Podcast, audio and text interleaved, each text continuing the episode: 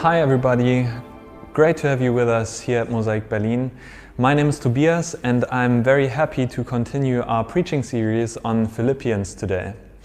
This letter that Paul has written is a very special letter because Paul, the writer of this letter, he sits in prison, he's locked up, and uh, he is awaiting his sentence, and yet although he's in these difficult circumstances, uh, he's writing of this joy that he has experienced and also wants the Philippians and also us who re- read this letter today to have. So, this is what we're looking at today as well.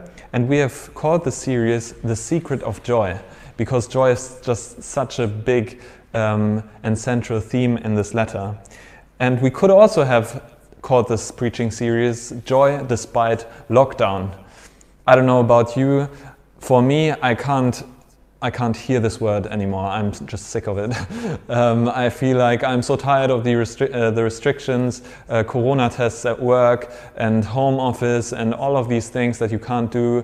And um, oh man, I'm, I'm tired, I have to say. You might have your own struggles with that, I'm sure.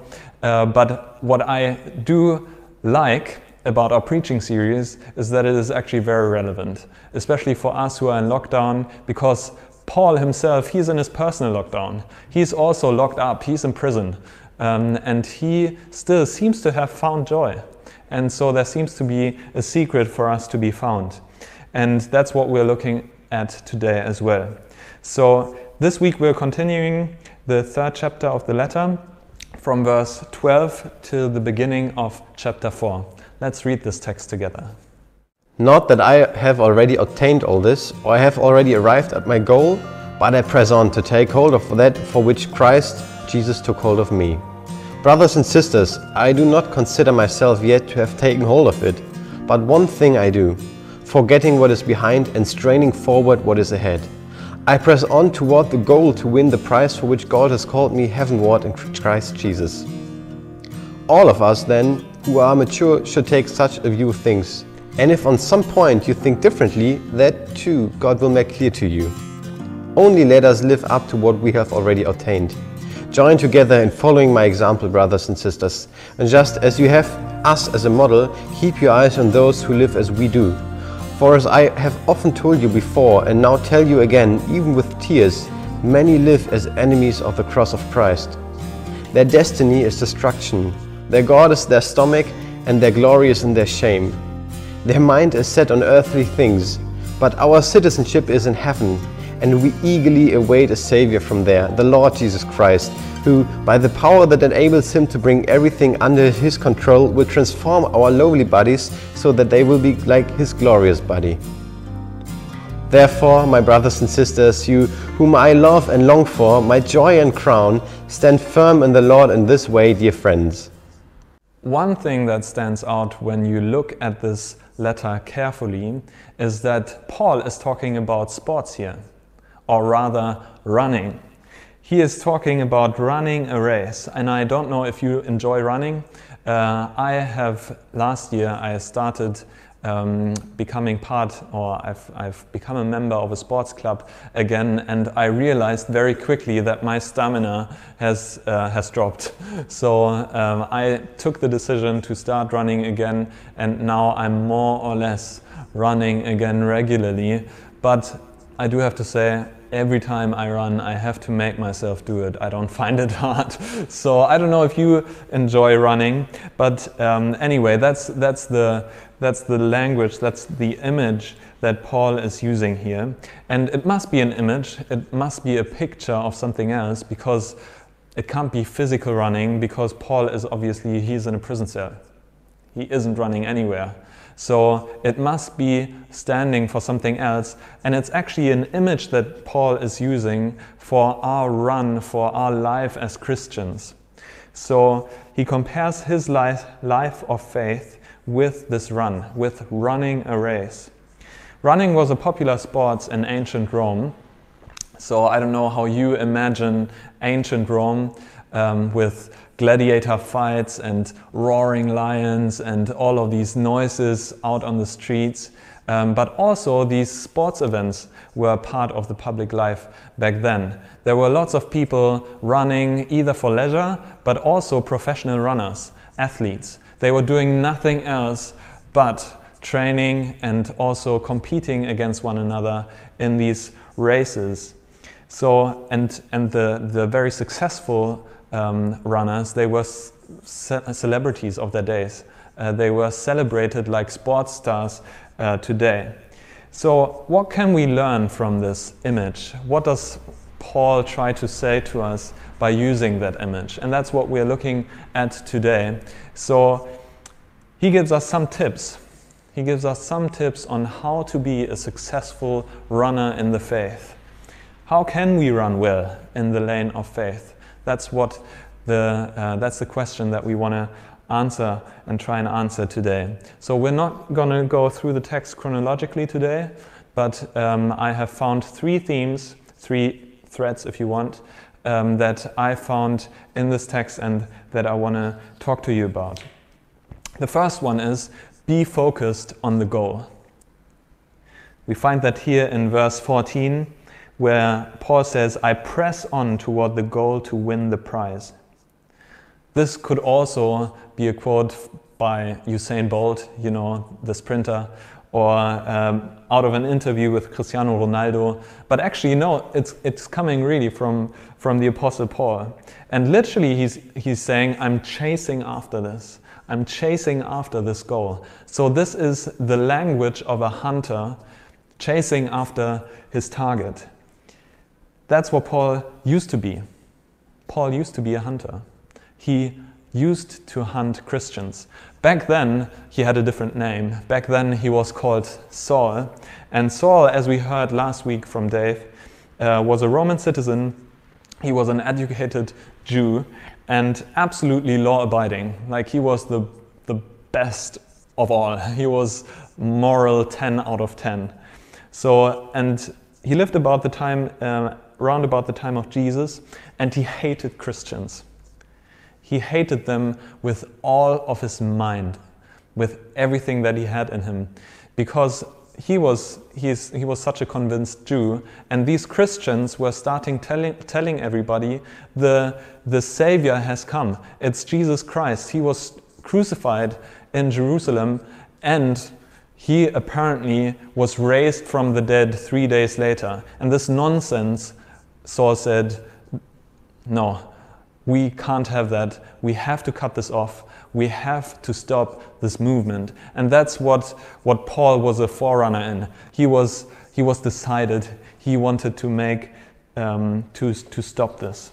We can even read this in Acts 8. Saul was directly involved in the death of um, a Christian called uh, Stephen. And he agreed to the death sentence. He was probably even there when, when Stephen was stoned to death. So he was firmly convinced, he was really convinced that he was doing God a great service by persecuting this, these Christians, by hunting them down, until this special day where Jesus Christ, the risen Jesus, had an encounter with Saul where Jesus broke into this man's life, literally, and changed the course of his life forever. Saul becomes Paul. Saul was a hunter. Paul was still a hunter, remained a hunter. But after his conversion, Paul's target, Paul's goal changed completely. He started pursuing this completely different goal. It says it here in verse 13 and 14. But one thing I do, forgetting what is behind and straining toward what is ahead, I press on toward the goal to win the prize for which God has called me heavenward in Christ Jesus. The prize, what is it? For which the prize for which God has called me. The original translation talks about the upward call. So in the Colosseum, when imagine you would have won a race, you were competing against other runners. In the Colosseum, if you would have won, you would have been called up to Caesar's box. Just imagine that for a second. The, the crowd roaring, everyone cheering and, and loving it. You have won, and you're coming into Caesar's box, and he hands you this victory wreath. Just imagine that for a moment. What do you hear him say?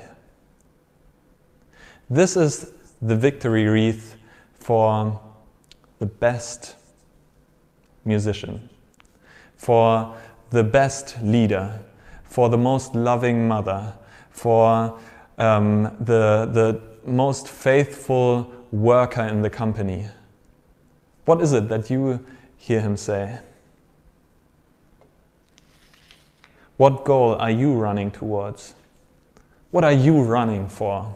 Maybe the next step in the career ladder, maybe your own house or your own flat or a dream coming true or whatever it might be. A partnership, self realization, being completely free. What is it that you are running for? Whatever, whatever it might be, Paul says, I have found a better treasure. I have found something that truly satisfies. I have found something out of eternal gold. I have found something that isn't just a victory wreath that is forgotten tomorrow.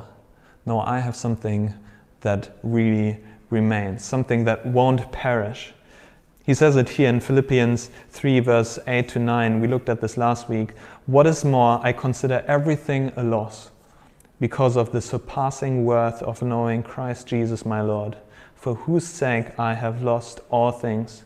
I consider them garbage that I may gain Christ. So, how convincing, how precious, how beautiful must this new prize be that someone like Paul changed the complete course of his life, becoming Paul, basically a complete new man, and who is running after this new prize. Paul says, Jesus is my prize. That's the new goal that I'm running toward. My goal is Jesus. I no longer need any of the other stuff. I'm happy. I'm, I'm content. I've learned to be content if I have a lot or nothing, if I'm locked up in prison or if I'm free. I don't care anymore. As long as I have Jesus. Jesus is my prize. And I, for myself, can also say, I want to follow Jesus. That's my goal. I have had an encounter with Jesus, not as dramatic as Paul had, but still I had, a, I had this, this encounter with him. And from that day onward, I decided I wanted to follow him. But also, I know that there are things who want to keep me from running toward him. Many of you may know this story um, of Odysseus. He's a Greek hero out of the Greek mythology, and he had a lot of challenges to face. One of these challenges was um, sirens. So, not these kind of sirens that we find here on the streets in Berlin, police cars, and things like that. No, siren songs. Um, sirens were um, mythical creatures um, who were singing, and their song was so seductive, so beautiful, that the, um, the sailors were getting off course to find out where that was coming from, getting into trouble and dying. That was the, these, these evil sirens, that was their strategy um, to kill these um, poor sailors who had lost their cause. And maybe you know these things. You, maybe um, you have heard these sirens sing to you. I know I have, and I still do. there's things that I hear and think, oh man, that sounds beautiful. Where's that coming from? And I uh, keep getting a little bit of course and um, kind of lost myself and lost the way a little bit. So my thing is achievement.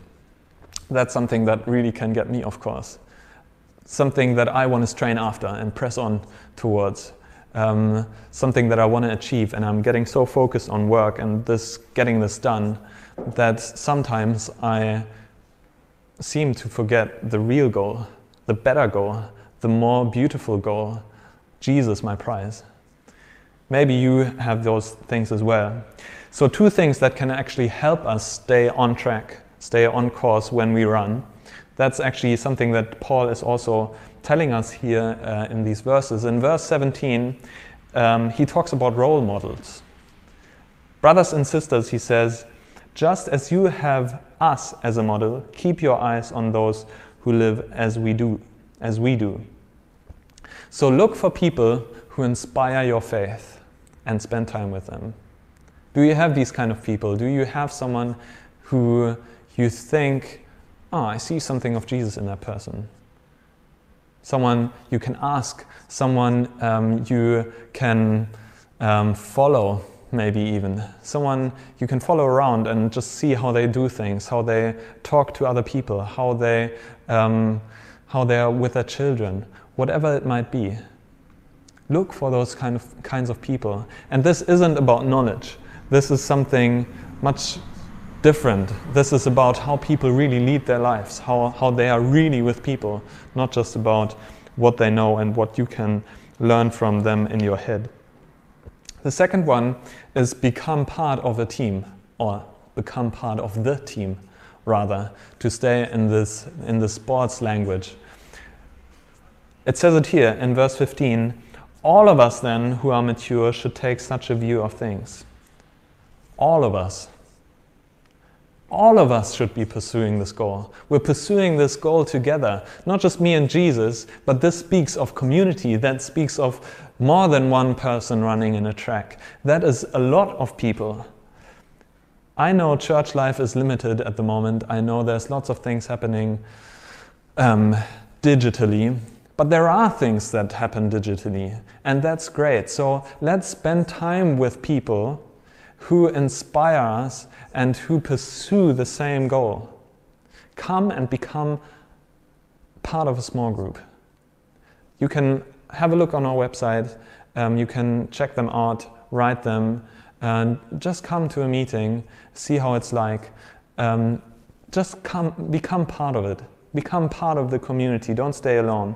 Pray with us Wednesday mornings. Uh, we're praying on Zoom every Wednesday morning at 8 o'clock. Um, if you want to take part, just write an email at uh, hello at mosaicberlin.com. Um, that is good. That nurtures our faith to pray for, um, pray together. Virtual hangouts, um, take part in the services. Um, that's definitely great things that we can do um, to keep us uh, on track. So focus on the goal, focus on Jesus, and that's what we want to do in this moment, uh, we're taking the time to sing a song together. Let's do that. Welcome back to the second part of the preach. We've just talked about focusing on the goal, and I'm now coming to my second point that I want to talk about. What strikes me, what I like about this text is this dynamic that I see in these lines, this, this power, this drive that Paul show, uh, shows us when writing these lines this, um, there's no track of tiredness. There's no trace of, of discouragement. Although he is in this lockdown situation, although he's there completely by himself, maybe, um, but definitely in diff- difficult circumstances, um, he is still going for it. And I imagine Paul there in his prison cell, and I'm thinking, how did he manage that? How did he manage this attitude um, how did he manage to maintain that? That he still has got this drive. I don't know how long he's been in prison for at that point, but he is still saying, No, I'm still running. And that's something um, that I find great. And um, I, I, just spent some time in the preparation to look at hmm, what was that? What could that have been that kept Paul on track, that kept Paul running and not giving up? Two things. The first thing is his status in the here and now. We're in point two, by the way. Keep looking in the right direction. That's what I called uh, this point. Keep looking in the right direction. So, the first thing is that Paul paid special attention to his status in the here and now. He knew who he was and where he was, and he knew also who he was not and where he was not. so he knew he was not created for this world. He knew in this world there will be things that will always be difficult. Um, and that's the same for Christians and non Christians, no matter what you think about Christianity. That is what we will all face. It's always going to be, there will be hardships and there will be these little things that will be annoying. I know quite a lot of things. Printers, they always annoy me uh, because I feel like they never work. Um, you might know different things. Um, but Paul realizes he knows that he is not made for this world. He says, I'm a citizen of heaven. We are citizens of heaven. And Paul had something to say about citizenship. He was a Roman citizen, as we said in the beginning. So he knew some of the privileges that went along with being, being a citizen, being a citizen of a state, and being a citizen of a, quite a powerful state as well. But he says, that citizenship I've got there, the Roman citizenship, is nothing compared to the one that I've got in heaven. The one that I've got in heaven is just so much better and so much more powerful. Maybe you know that feeling as well to not quite fit in, um, to be here and kind of think, oh man, I don't really get this world. Um, there are things being so horribly wrong, and um, yeah, not just not quite fitting in. Hebrews 13, verse 14, it says, For he, here we do not have an enduring city, but we are looking for the city that is to come. So we are citizens of heaven now already. So we shouldn't be surprised if things are difficult here. We were not made for this world here. We are not in the right place here. The second one, apart from we are citizens of heaven is that it's not just the status here and now, but it's faith in what God is yet to do in the future. And that's what I want to spend a little bit more time talking about. We see this here in verse 20 and 21. And we eagerly await a Savior from there, the Lord Jesus Christ. That is still coming. Jesus is there. That's something in the future to happen. He's coming back that will happen, who, by the power that enables him to bring everything under his control, will transform our lowly bodies so that they will be like his glorious body. Faith is looking forward. Faith is something so deeply future oriented. I know there is also a place for, yes, our faith also is based on things that happened in the past, and we're grateful for them um, the cross is the most central, central one of them. So that is also, that's a given, of course. But lively faith is looking toward the promises of God that will still happen, what He has promised that He will still do in the future. Faith is when we apply these promises of God and keep living with that during every hour of our lives because God has promised to do things for us and with us. And that and a lot of them, probably the majority haven't even happened yet. So looking back will not be enough for a lively kind of faith, for a, a lively faith life. If we want to achieve things for Jesus, if we want to press on, if we want to take some risks maybe, the look back, looking back won't do it. Looking back won't be enough because God is creative. God wants to do something new. God has things for us in the future that He hasn't done in the past. There is new things that God has promised. I'm doing a new thing. That's something that is He's promising in Isaiah. He does things that weren't done in the past. And I think the faith in that, that God, that God isn't finished yet, but that there are promises of God that still are waiting to be fulfilled. That is Paul's drive. I think that helps him for his dynamic. We can see it here. That's why he's having this strong drive, because he expects God to do what he has promised, because God can't lie. So, if we want to take steps of faith, it is much better to take hold on the promises of God than to keep looking back. We can see that here in, a, in the life of Paul, in um, Acts 18, it says in Acts 18, verses 9 to 11, one night the Lord, oh no, um, the background to this. So uh, Paul is talking to people about Jesus, and he comes from Athens to Corinth, two cities in, in Greek. And in Corinth, he is facing major opposition. Uh, the Jews there who, ta- uh, who Paul was talking to, they weren't happy at all about what he had to say about Jesus being the, the Messiah, the, the, the God sent Savior.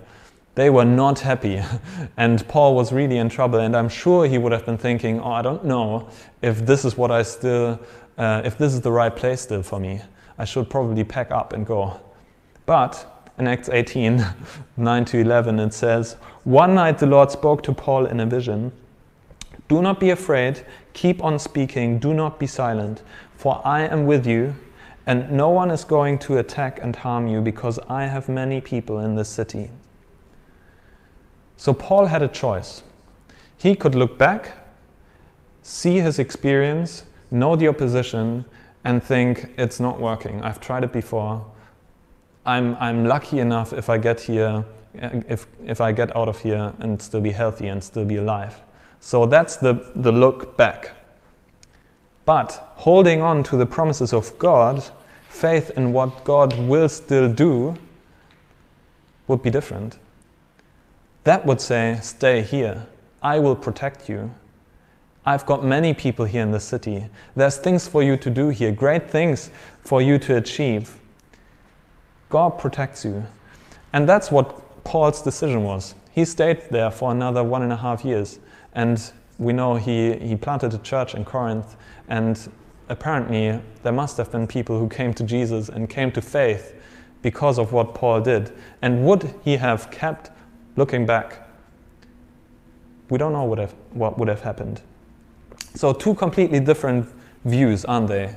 One is the view back, one is holding on to God's promises and what He has promised to still do in the future that makes a difference for now.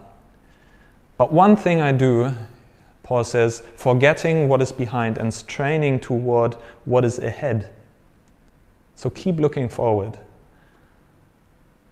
Keep looking to the right direction.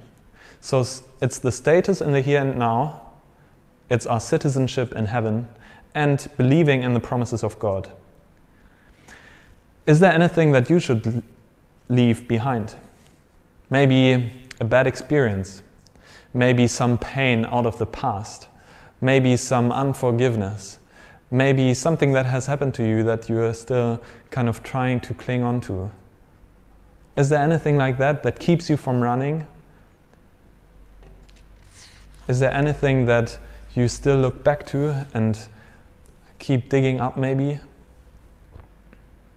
Come and bring it to the cross. Come and bring it to the cross of Jesus. The cross is the place for new beginnings. That's where He takes up our burden, He brings it on His own shoulders and forgives. That's the place where our past is gone. So keep coming to the cross of Jesus even this morning, even this afternoon, tonight, whatever, whenever you're watching, unload your old burdens onto Jesus. So focus on the goal, keep looking in the right direction. And the third point I want to talk to you about is stay hungry. That's the third thing, the third attitude, if you want, that I can see in Paul. He was hungry.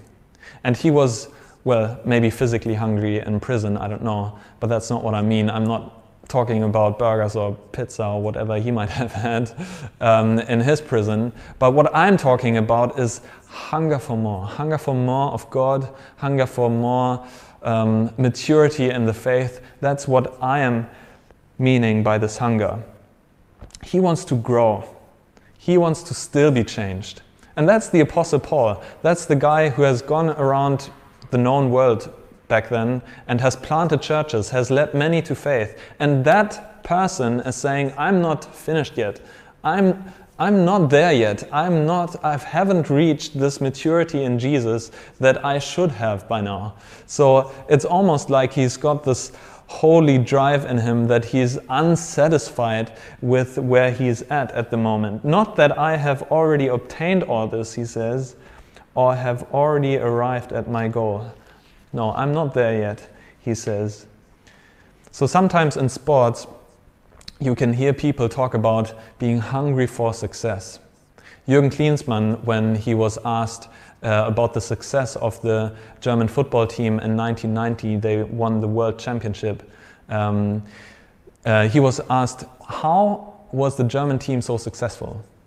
What led them to this success of winning, of being world champions? And he said the composure and charisma of Franz Beckenbauer, the, the team manager, Matthäus' super goal in the opening game, and the extreme hunger for success. So, hunger for success is particularly important in sports. It's very important, but it's also very hard to maintain. It's very hard to maintain this constant hunger, this still this drive for more. It's hard because, on the contrary, it's quite easy to be satisfied with what you already have it's, it's easy to be satisfied with what you have already achieved. That's why it's so difficult to, be, to stay successful over a long period of time and to remain determined. And it's similar for faith. It's not just um, a question of sports, but it's similar for our faith life, for our run in the faith as well. We wouldn't probably talk about success so much, but it's definitely um, something that I feel as well. It's hard to maintain this hunger, this hunger for more. Maybe that's, that's, that's you as well. Maybe it's not me, um, not only me, but it's hard to maintain this hunger, this keep going for Jesus, because it's so easy to be satisfied with what we have already attained and where we are at the moment. What is it like for you? How hungry are you? And I'm not saying that um, to, um, to make you go on a guilt trip or um, to make you feel guilty. Um, I don't think we can ever be hungry enough. I think we will never be too hungry for God. There's, God will always be um, yeah, having more supplies for us, so we can never be too hungry. Um, but I'm saying that to, to ask a question that will, is sometimes good to ask just to see where we are at on our track. How hungry are you? And me, maybe even the question is, or the better question is, what do you satisfy your hunger with?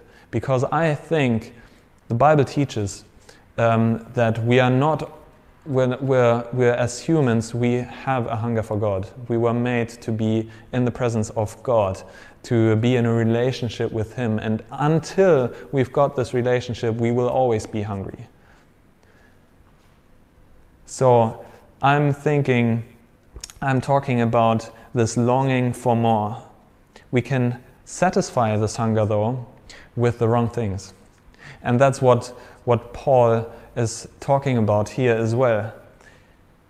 He, he finds pretty harsh words, actually, um, in this regard. So he says in verse 19, Their God is their stomach, and their glory is in their shame. Their mind is set on earthly things.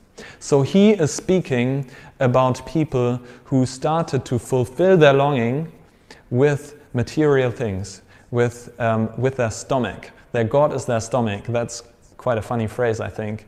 Um, but the stomach is a great thing. Food is a great thing.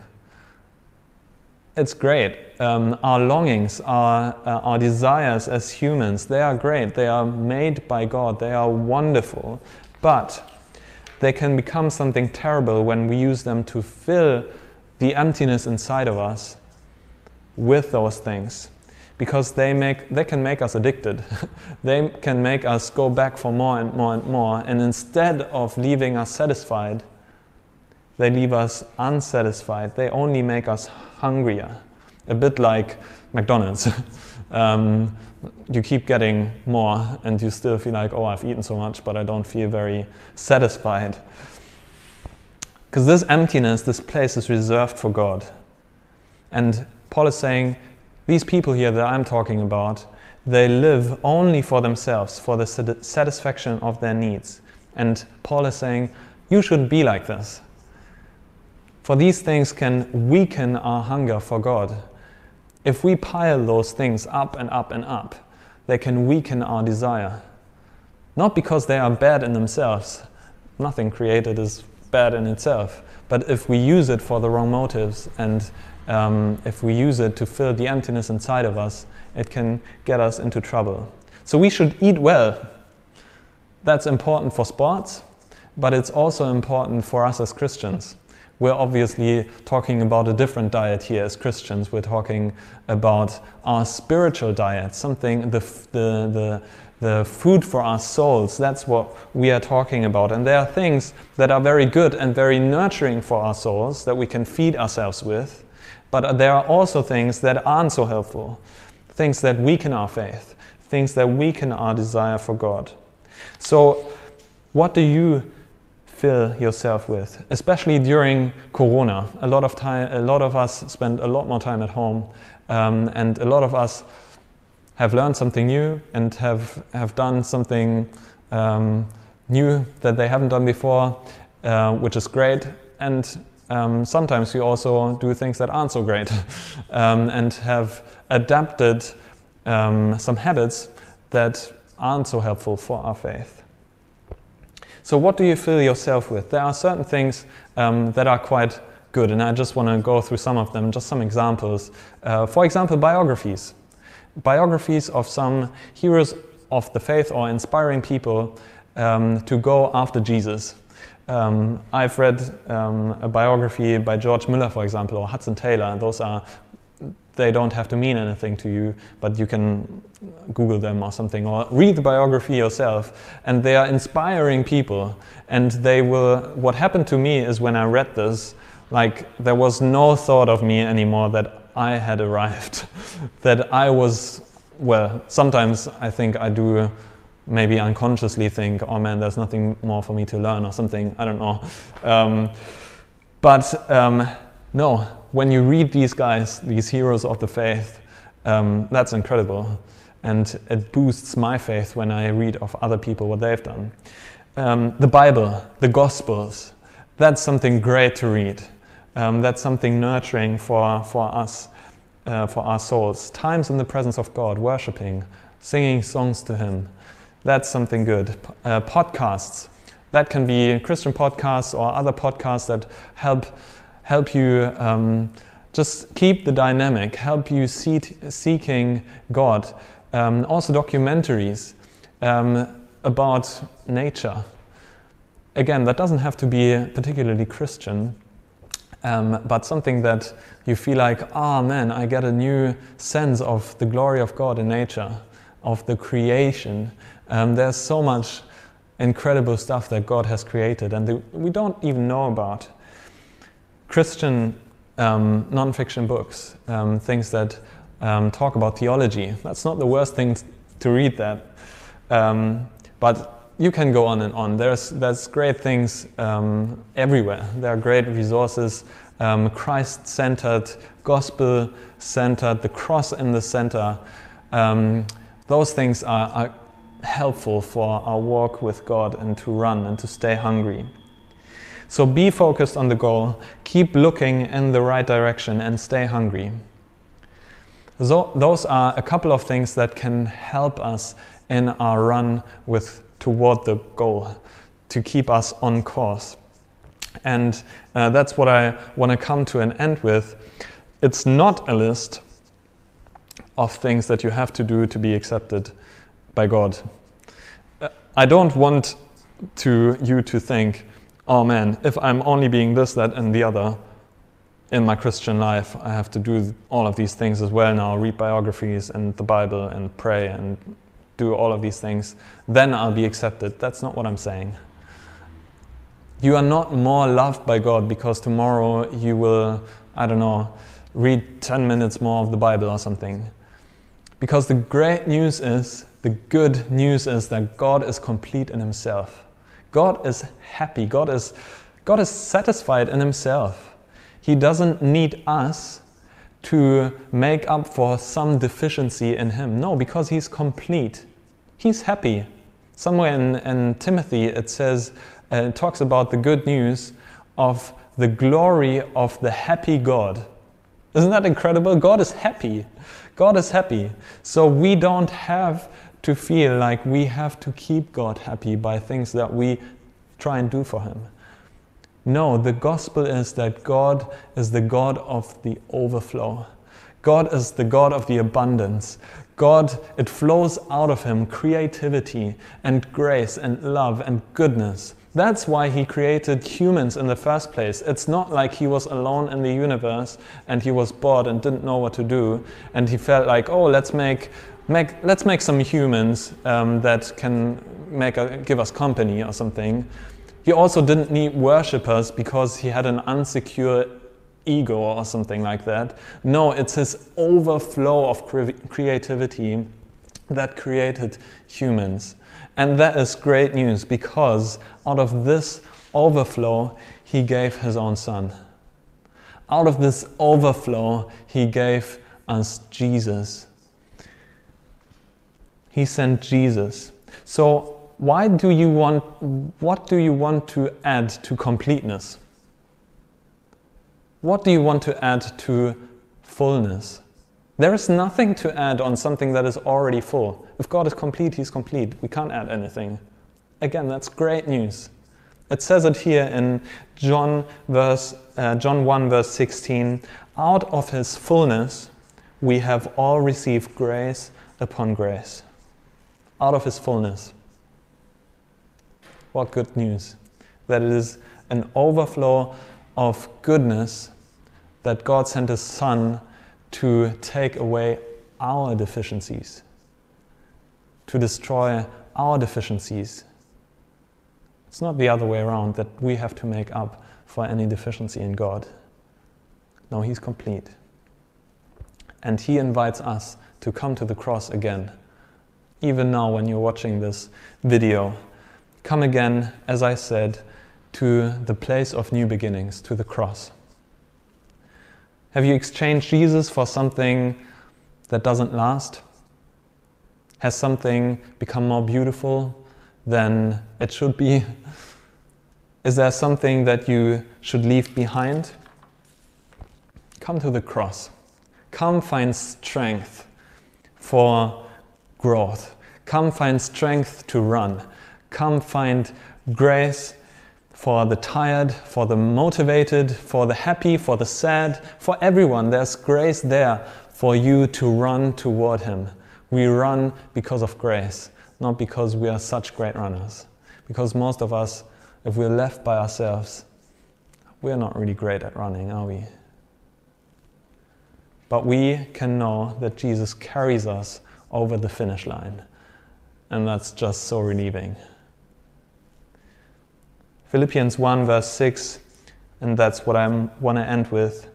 I'm confident of this, that he who began a good work in you will carry it on to completion until the day of Jesus Christ.